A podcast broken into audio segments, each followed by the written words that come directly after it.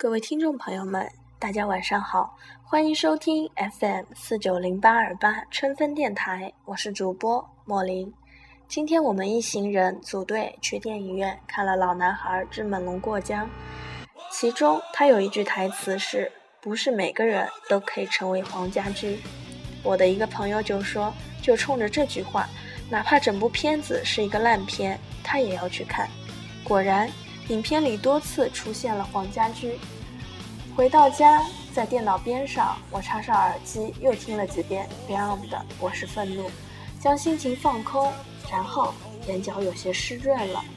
黄家驹与他所在的 Beyond 时代，他的歌之所以感人，就在于他唱出了小人物心中存在的斗志与挣扎，外表庸俗下不屈的灵魂，以及不灭的理想。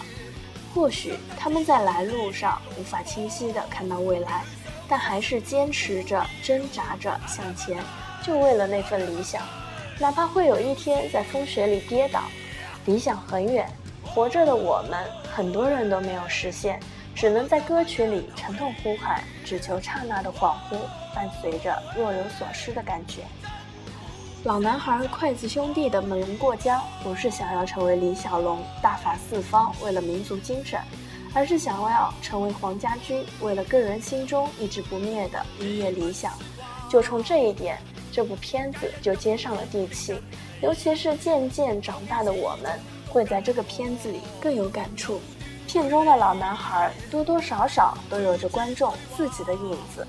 已经不再年幼的我们，年轻的理想越来越远。现在蝇营狗苟、一地鸡毛的琐碎生活之中，处处不如意，又不愿意彻底放弃理想。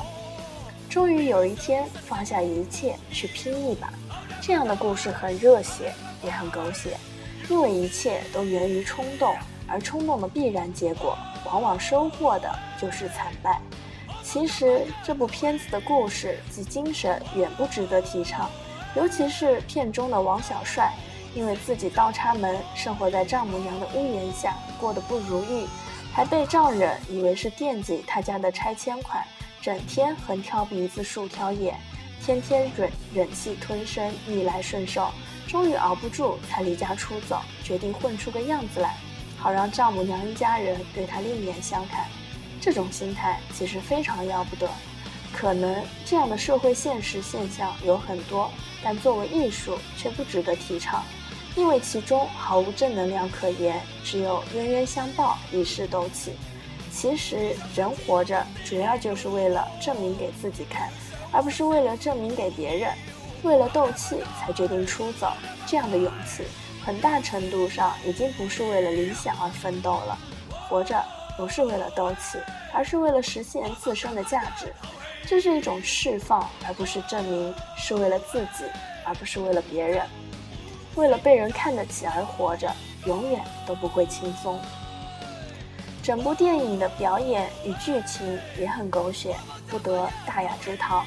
表演上处处充满了矫揉造作，表演的痕迹太过明显，一点儿都不像生活中应有的样子。而剧情上更是将几个微电影叠加在了一起罢了，段子接段子，有些支离琐碎。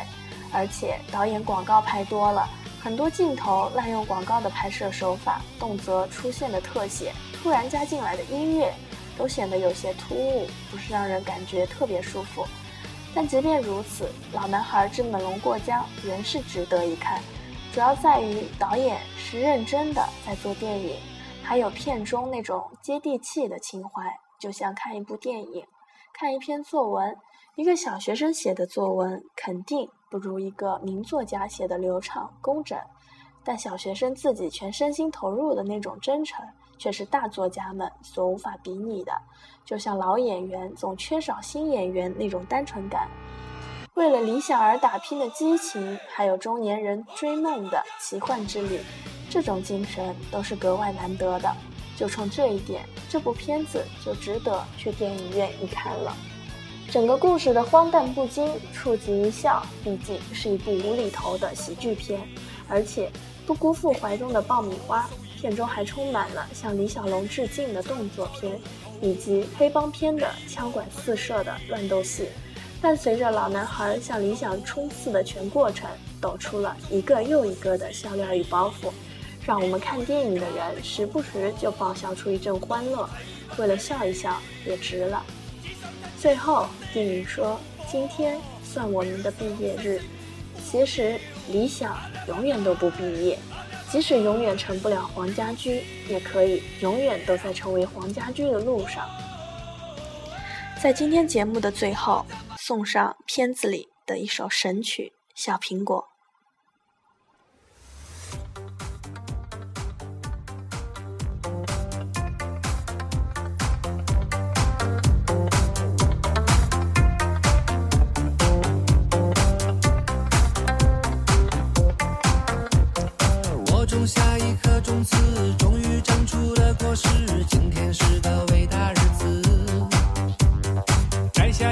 送给你，摘下月亮送给你，让它每天为你升起。变成蜡烛燃烧自己，只为照亮你。把我一切都献给你，只要你欢喜。你让我每个明天都变得有意义。生命虽短，爱你永远不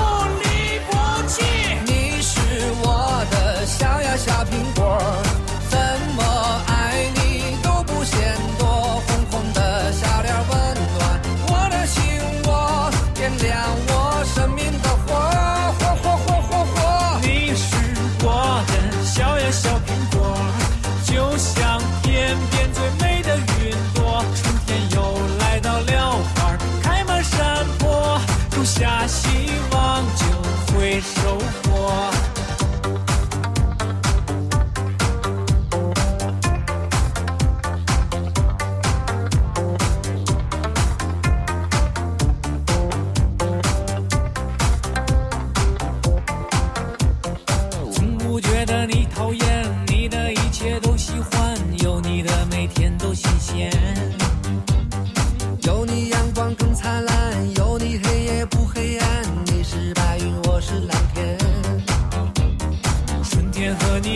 在盛开的花丛间夏天夜晚陪你一起看星星眨眼秋天黄昏与你徜徉在金色麦田冬天雪花飞舞有你更加温暖你是我的小呀小苹果